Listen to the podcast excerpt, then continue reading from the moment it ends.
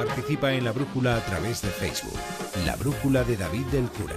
Manda un tuit a arroba brújula onda cero. Participa en la brújula a través de WhatsApp. Deja tu mensaje de voz en el número 608-962-492. Nuestra próxima parada en la estación Punta Norte con Javier Cancho. Buenas noches. Buenas noches a todos. Hola David. Lo siguiente que vamos a hacer en la brújula es contar un cuento, un cuento de los de verdad. Esta es la historia del hombre que plantaba árboles.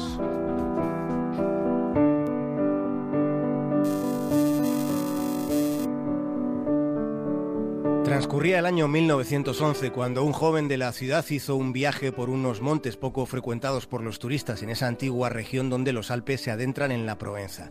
Aquellos eran parajes despoblados, de tierra descolorida, donde nada crecía salvo el espliego, quizá. Era Europa, pero este viajero llevaba un día entero sin beber ni una sola gota de agua. Por todas partes estaba la misma sequedad, los mismos hierbajos, hasta que se encontró con un pastor que le dio de beber de su calabaza y le invitó a dormir en su casa, en un pliegue de la llanura donde se abastecía de agua excelente, de un pozo profundo. Aquel pastor, como casi todos, era un hombre de pocas palabras, pero se le notaba seguro de sí mismo. Si el pastor compartió sopa con el joven aquella noche mientras el perro miraba el fuego de la chimenea, era tan silencioso como el amo, el animal resultaba amistoso sin mostrarse servil. En realidad estamos hablando de una comarca de pocas palabras, en la que el que más silba siempre es el viento. Un viento incesante. A veces había epidemias de suicidios y frecuentes casos de locura, habitualmente homicida. En cambio aquel pastor, eso sí, parecía un señor de lo más equilibrado.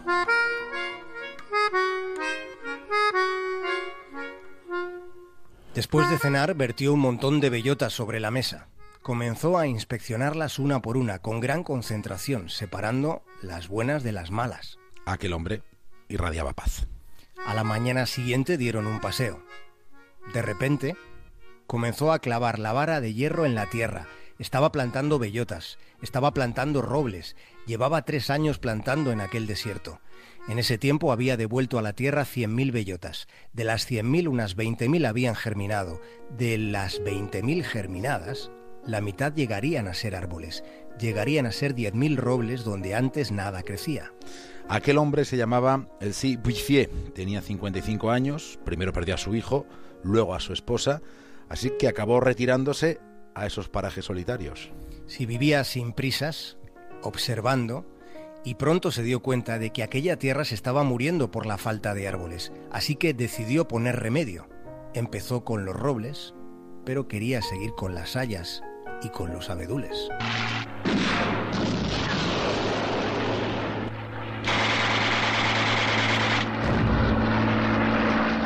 Estalla la guerra del 14, estalla la Primera Guerra Mundial. Ese fue el tiempo que el joven excursionista pasó cinco años como soldado.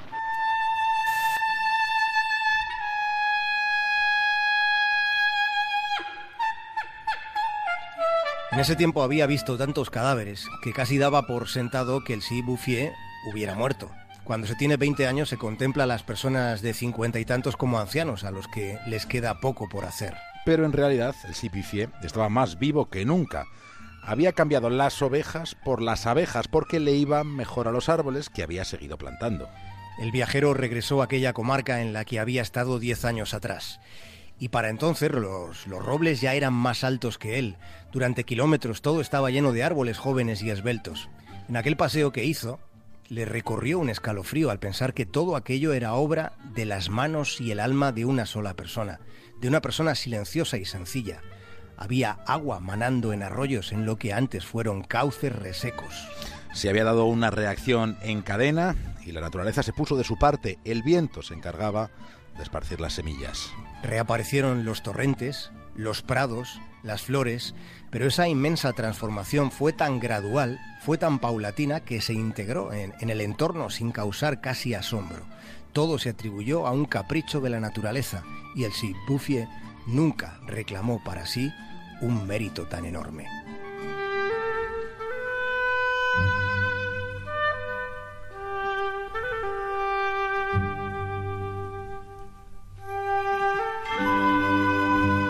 1933, aquel pastor silencioso recibió la visita de un guarda forestal para notificarle que desde entonces quedaba prohibido hacer fuego al aire libre para proteger el bosque natural. En 1935 hubo visita de las autoridades, hubo viaje oficial desde París para recorrer aquella, aquella maravilla que a la naturaleza le había dado por hacer. Hubo mucho parloteo insustancial junto a los árboles. Y poco después comenzaba la Segunda Guerra Mundial.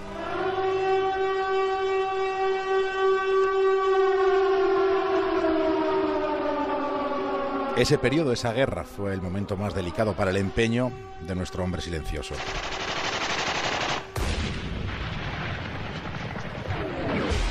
La guerra fue pasando mientras los árboles fueron creciendo. El viajero que hacía tiempo había dejado de ser joven vio por última vez a Elsie Bouffier en junio del 45, cuando el pastor tenía 87 años. Para entonces ya era el padre del millón de árboles.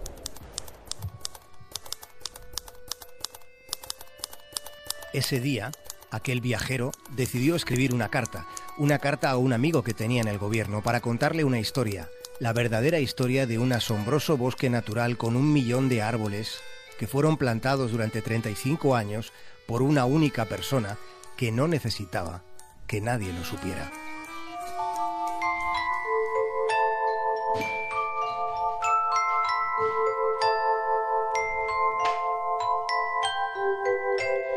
En ocasiones hay comportamientos desprovistos de egoísmo, hay generosidad auténtica en la que no se alberga ningún afán de recompensa, y a veces de esos empeños queda huella patente sobre la faz de la tierra. Así que solo vamos a recordar algo de lo que hemos contado. Se dio cuenta de que aquella tierra se estaba muriendo y decidió poner remedio. El Punta Norte de hoy está dedicado a las niñas y a los niños. Nos gustaría que esta historia escrita por Jean Jonot les fuera transmitida. Así que como se dice en las películas, este es un cuento basado en hechos reales.